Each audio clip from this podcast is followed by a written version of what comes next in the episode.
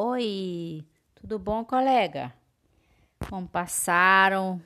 Mais um dia? Como é que estão de saúde? Tudo certo? Eu vibro que sim.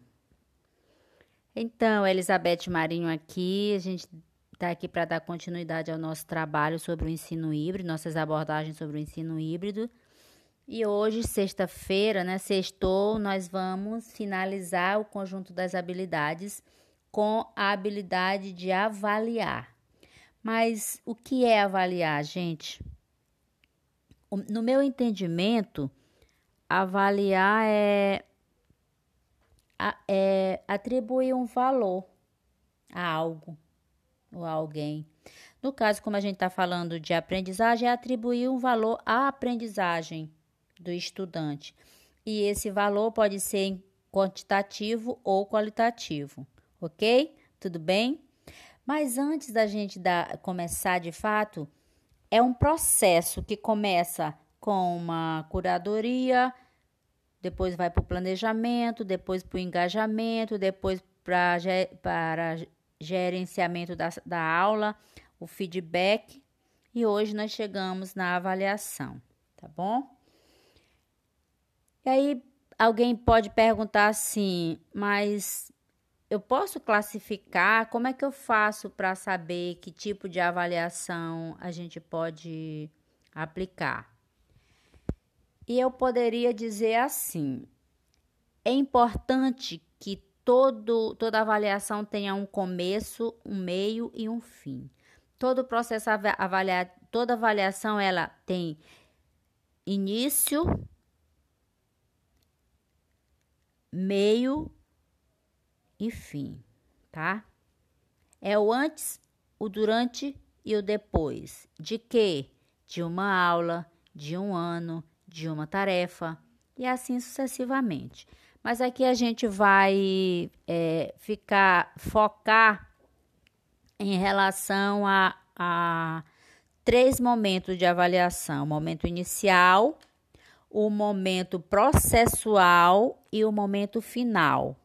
O que é que eu faço? Que tipo de avaliação eu faço inicialmente, que a gente chama de diagnóstico?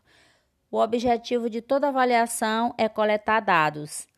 É, a diferença é que se eu fizer uma avaliação só é, no final de um processo e não ficar fazendo durante, eu corro o risco de me frustrar e não alcançar o resultado que eu quis.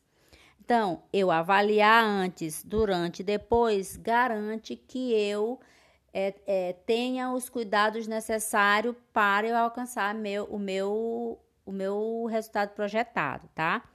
Então, voltando na avaliação inicial, eu posso fazer a avaliação inicial do ano, do ano letivo, que é quando eu vou pela primeira vez na sala, que eu posso fazer uma avaliação para criar o perfil da minha sala. Que eu posso observar se os estudantes são apáticos, se os estudantes são animados, se eles têm dificuldades, se eles têm facilidade de conceituar, se eles têm facilidade de argumentar. Eu posso ver se quais são as fragilidades deles, quais são as potencialidades. Então eu crio uma ferramenta e uma avaliação para ver no geral como é o perfil dessa turma para eu poder no meu planejamento eu considerar esse esse perfil. E a outra também é no começo de cada conteúdo, no começo de cada proposta de trabalho do professor com o conteúdo, ele vai precisar saber o que, que o estudante já sabe.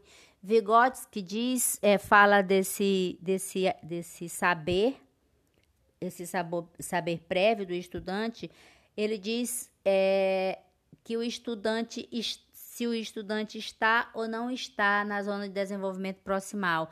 E o professor precisa é, faz, é, observar isso.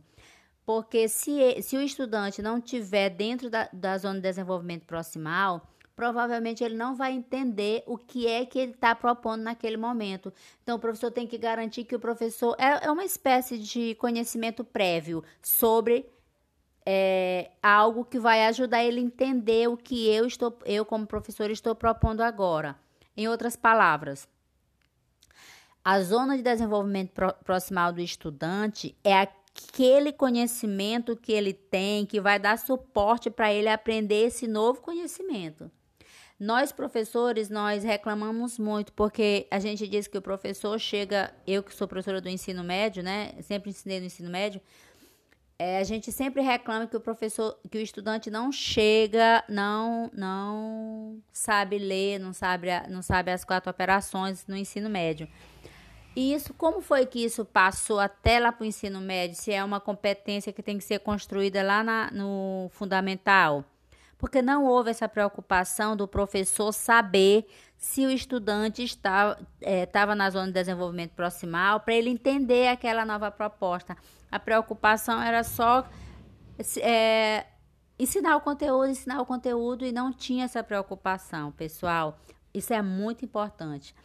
Então, nessa, nessa avaliação diagnóstica, se eu for dar aula sobre sobre adjetivo, o estudante tem que ter feito um.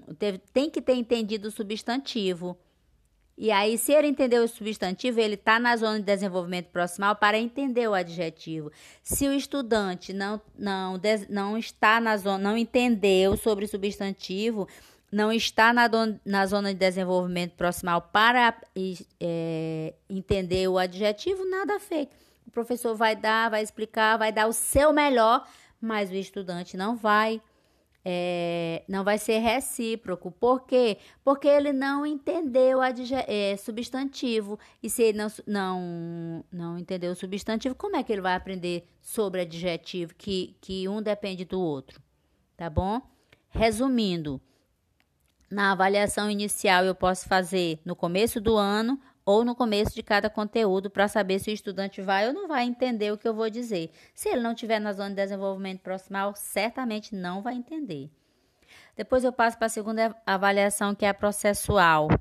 A gente já inclusive falou sobre ela ontem, que é o feedback, é uma excelente forma da gente oferecer é a oportunidade para o estudante tomar consciência que ele sabe, que ele não sabe, que energia ele ainda vai ter que gastar, investir para aprender, o que, que ele aprendeu mais, o que, que ele aprendeu menos.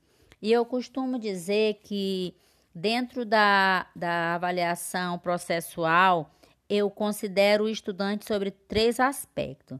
O primeiro aspecto é o aspecto acadêmico que aí o professor vai ver se ele sabe fazer, é, se ele sabe conceituar, se ele sabe explicar, se ele sabe analisar, se ele sabe argumentar, enfim, sobre o, o aspecto acadêmico, a gente consegue saber se o estudante está se desenvolvendo dentro desse, desse, desses elementos aí. Depois, o outro aspecto é o, o aspecto de valores para a vida é onde eu vou observar se o estudante tem, é colaborativo, se ele é respeitoso, se ele é responsável, se ele é comprometido, se ele é empático. E, e o outro aspecto é o aspecto das competências para o novo mundo. Tá? Antigamente a gente dizia que era, no velho mundo a gente dizia que eram as competências para o século 21. Hoje eu digo que é competências para o novo mundo. E que competências seriam essas? Seria a comunicação, desculpem, o trabalho em equipe, a resolução de problema, a organização, a adaptabilidade, a criatividade. E aí tu observas que o estudante aqui ele foi avaliado é, de, é, pelo aspecto acadêmico, pelo aspecto do valor para a vida e pelo aspecto das competências para o novo mundo. Eu fecho o estudante tá? Eu não vejo ele só sobre um prisma. E o ensino híbrido, ele é, ele é bem ele é bem positivo quando ele diz que é, é o estudante ele é o, o, a matéria-prima, ele é o recurso mais é, importante de si mesmo, tá? E, e o papel do professor é ficar fazendo as observações e oferecendo feedback para que, que, o estudante tenha consciência das suas potencialidades, das suas fragilidades, tá? E a última forma de avaliação é a avaliação quantitativa, que é aqui a gente vai avaliar só sobre o aspecto é acadêmico. Eu vou classificar, ele vai ser classificado, ele vai ser ranqueado pelo que ele aprendeu academicamente, tá? E quando é que eu avalio? Eu avalio antes, durante e depois de tudo que eu vou fazer na sala de aula, tá? É, eu avalio a aula, eu avalio o conteúdo, tudo. Enfim, a gente vai agora para como é então que eu avalio? Ao longo desse trabalho, a gente já, já viu, inclusive. A gente avalia observando, perguntando, propondo desafio, é, pro, propondo resolução de problema, propondo que o próprio estudante faça, faça uma autoavaliação, aplicando provas. Isso tudo são formas de avaliar, tá bom? E aí, gostaram? Hoje foi bom? Hoje a gente fechou, sextou, a gente já viu as seis principais é, habilidades para se dar bem, para bombar lá na sala de aula aplicando o ensino híbrido, tá bom? E eu vou só convidar vocês de novo para é, visitar a página, é uma página do, do Instagram feita de nós para nós, de professor para professor. É uma, uma página que está se construindo do nada, que eu também não tinha, eu, eu, eu até tinha, mas nem usava, só, só tinha feito mesmo só porque eu achei bonito mas não usava, não alimentava e agora eu vou, eu, eu me desafiei a montar essa, essa, esse perfil lá no Instagram pra gente ficar fazendo, trocando nossas figurinhas. É uma página feita por mim, porém é de todos os colegas que podem deixar é, perguntas, dúvidas, sugestões. Adoro sugestões para a gente ficar mantendo essa comunicação. Gente, é um momento muito oportuno para a gente se ajudar, para a gente não ter vergonha de dizer que não sabe, para a gente estudar, para a gente conversar com quem sabe, conversar com quem não sabe para ensinar o que a gente sabe. É um trabalho colaborativo. Eu acredito no trabalho colaborativo, tá bom? Eu me despeço agora, essa semana, na próxima, na segunda-feira, a gente já vai voltar para os vídeos, pequenos vídeos, né? Sobre o conjunto das atitudes. Passamos pelo conjunto do conhecimento, que foi a semana passada que começou com a live. Essa semana nós falamos sobre o conjunto das habilidades e na próxima semana a gente fala sobre o conjunto das atitudes, tá bom? Então, meus, meus colegas, bom fim de semana, muita saúde e até a próxima semana. Até segunda. Tchau, tchau.